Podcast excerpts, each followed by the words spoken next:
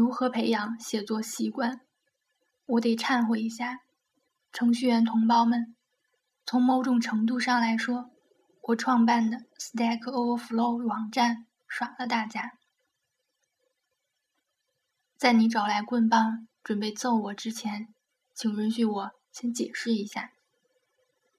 在过去的六年时间里，我越来越坚定的有了这样一个想法，那就是成为一名杰出的程序员，其实跟写代码没有太大的关系。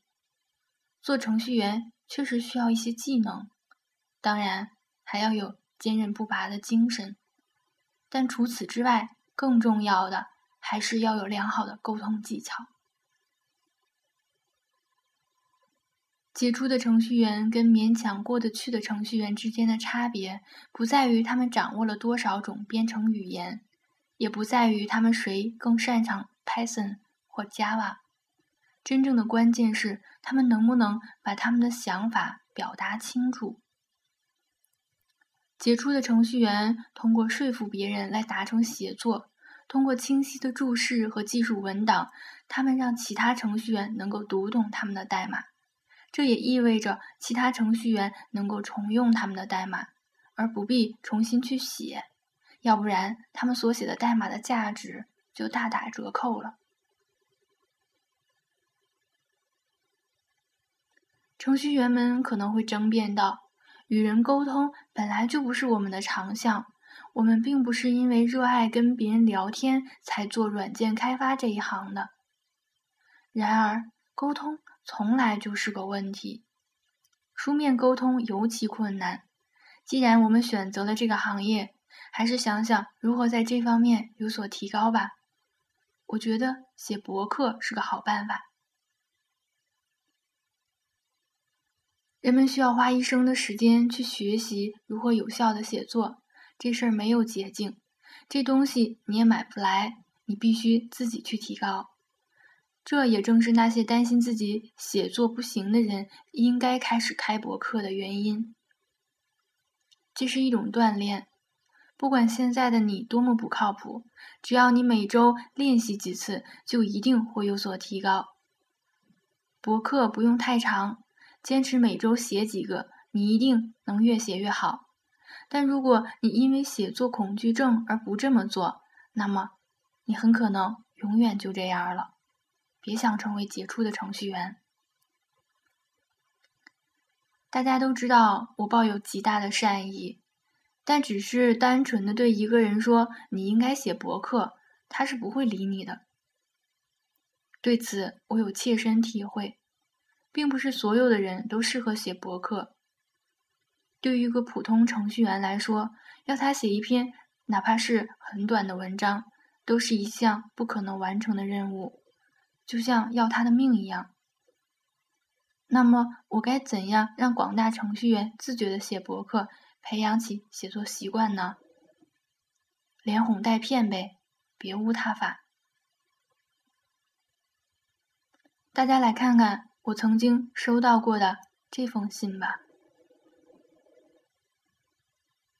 信的内容是：我不知道你有没有意识到 Stack Overflow 的边际效应，不过这个网站确确实实教会了很多有效写作的方法，比我从以前听过的任何课程、读过的任何书或参加过的任何其他活动中学到的都要多。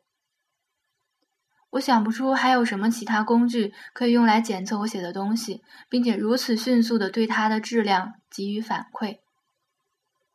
当我在 Stack Overflow 上回答问题的时候，特别是做一些高质量的技术纠错时，我能看到其他人也在努力。所有的回复放在一起，差别自现。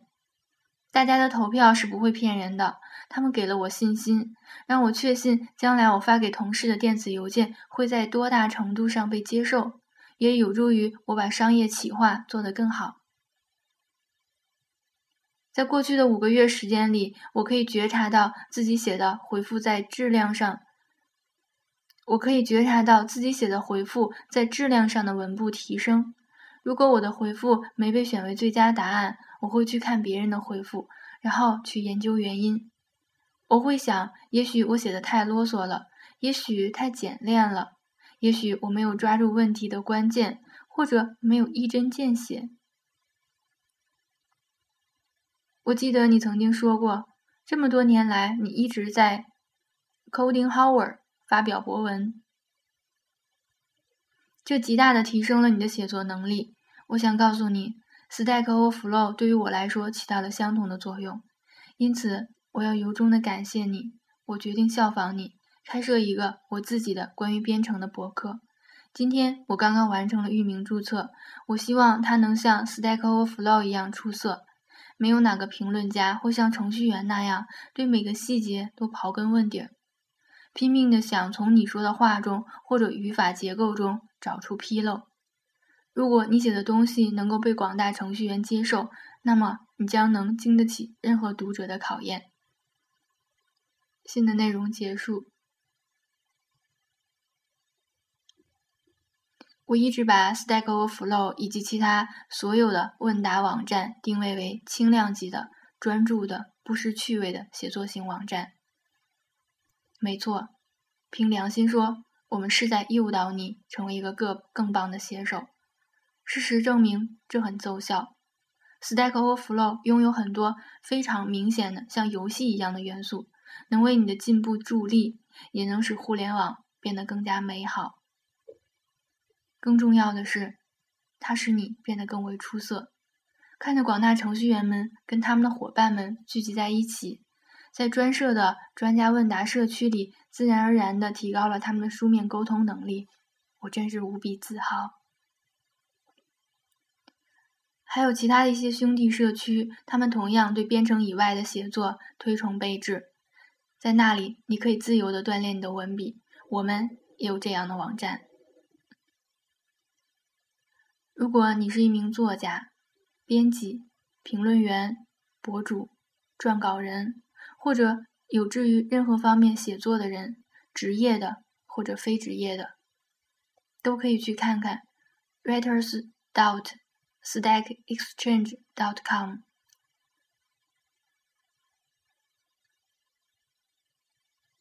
不管你是做什么的，有效写作都是推进你的职业生涯发展的。一种基础性技能，必须加以重视。我在这里把刚才读的这个网址再跟大家拼一遍：writers，w r i t e r s 点 stack exchange，s t a c k e x c h a n g e 点 com。再说一遍，你应该写作。我觉得。Joe 这个人总结的非常好。每个人都应该大量的写作，不管是撰写博客、写书、回复 Stack Overflow 上的问题、写电子邮件，还是写其其他的什么东西，写下来，然后回过头去斟酌一下。以我的经验，这种书面沟通有助于理清我们的思路。当你要向其他人详细解释某样东西的时候，你会惊讶的发现。自己有多无知，于是你不得不开始一个全新的探索过程。写作的过程真的就是一次探索之旅，而且它会贯穿人的一生。至于你是在写一篇小说、写印刷评论、回复 Stack Overflow 上的问题、创作漫画故事、写博客、写一段注释、写技术白皮书、写旅游日志。或者是写关于写作本身的文章，这些真的都无关紧要。动手吧，开始写起来。